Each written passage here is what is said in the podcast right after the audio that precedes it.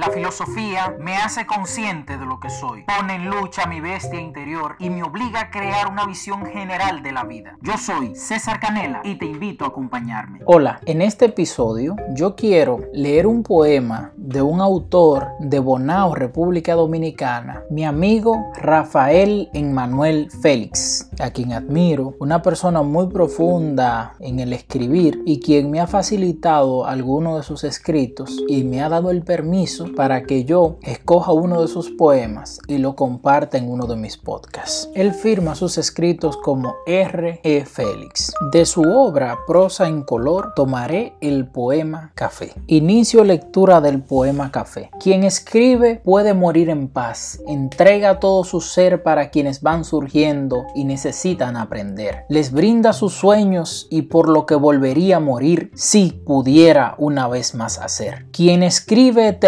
su eco y perpetúa su pensar. Dibuja en letra su sentir sin mentir o dudar. Quien escribe no le teme a la realidad. Prefiere la verdad ante cualquier falsedad. Quien escribe sabe cómo amar es sinónimo de llorar. Así como quien sabe amar pero no ama. Conoce cada esquina amarga de la soledad. Quien escribe sin tiempo ni paz todo lo da. Lo hace por pasión y puede dudar de sus penas, ya que es libre de inmortalidad mundos cuando quiera. Todo lo escrito es pasado que se rehúsa a morir, que vuela por encima de las sombras sin respetar ninguna hora. Todo lo escrito es cosa del ayer que vivirá en el hoy hasta mañana. Es algo que no solo quien lo escribe puede comprender. Termino lectura del poema. Es evidente que Félix hace un elogio de la escritura, resaltando sobre todo que esta actividad es una actividad suprema y profunda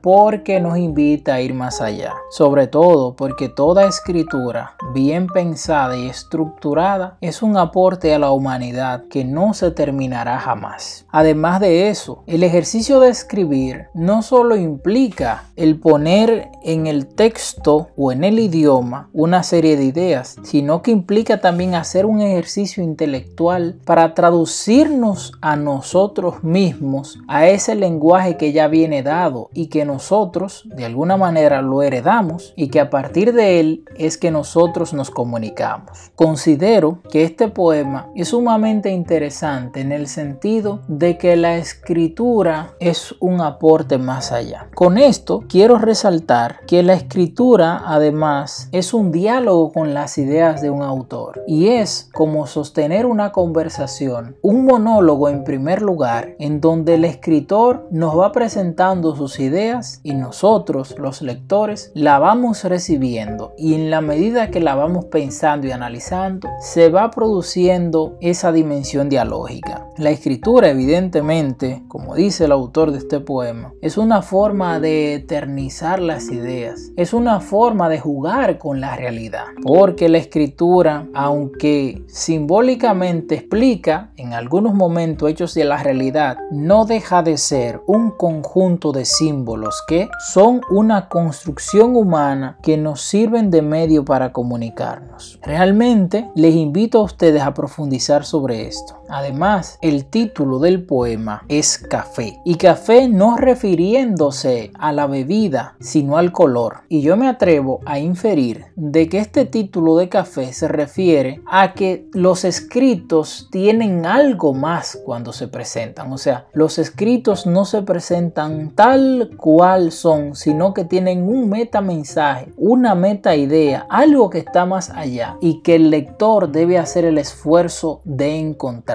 La escritura no es transparente como el agua. Además, si fuera transparente como el agua, no hubiera tantas contradicciones y tantas interpretaciones sobre un mismo texto. Así que yo le invito a ustedes, a partir de las ideas de Félix, a hacer ejercicio de la escritura para poder conservar nuestras ideas, para poder compartirlas, pero también para poder desarrollar la habilidad de traducirnos a nosotros mismos Imagínense ustedes, si para nosotros mismos es difícil traducirnos en un texto, más difícil todavía es para aquellas personas que leen nuestras ideas. Por eso, repito, es importante que nos dediquemos a este ejercicio de la escritura que es una entrega, es darlo todo, es de alguna manera morir o de alguna manera sacar esa parte de nosotros del intelecto y ponerla al servicio de la humanidad. Yo siempre digo, y estoy seguro de esto, que toda idea desde que es escrita y es pronunciada ya no pertenece a nosotros, sino que la idea ya es de la humanidad. Por supuesto que quien pronuncia la idea por primera vez tiene el derecho de autor de esa idea, pero la idea no es propia, sino que ya es de la humanidad y la humanidad cuando la recibe puede hacer con ella lo que considere, puede ampliarla, puede disminuirla, puede criticarla, porque las ideas y todo lo que se va construyendo en el tiempo es un ejercicio dialéctico. De ahí entonces, queridos amigos, que la escritura es una gran oportunidad para compartir y fortalecer nuestras ideas. Así que ustedes, quienes me siguen, que les gusta la filosofía, que les gusta la poesía o que les gusta cualquier área del saber o de la literatura, les invito a poner por escrito sus ideas porque es una forma muy interesante y profunda de poder perpetuar nuestras ideas en el tiempo. Muchas gracias por escucharme. Te extiendo un fuerte abrazo. Que la filosofía te acompañe. Hasta la próxima.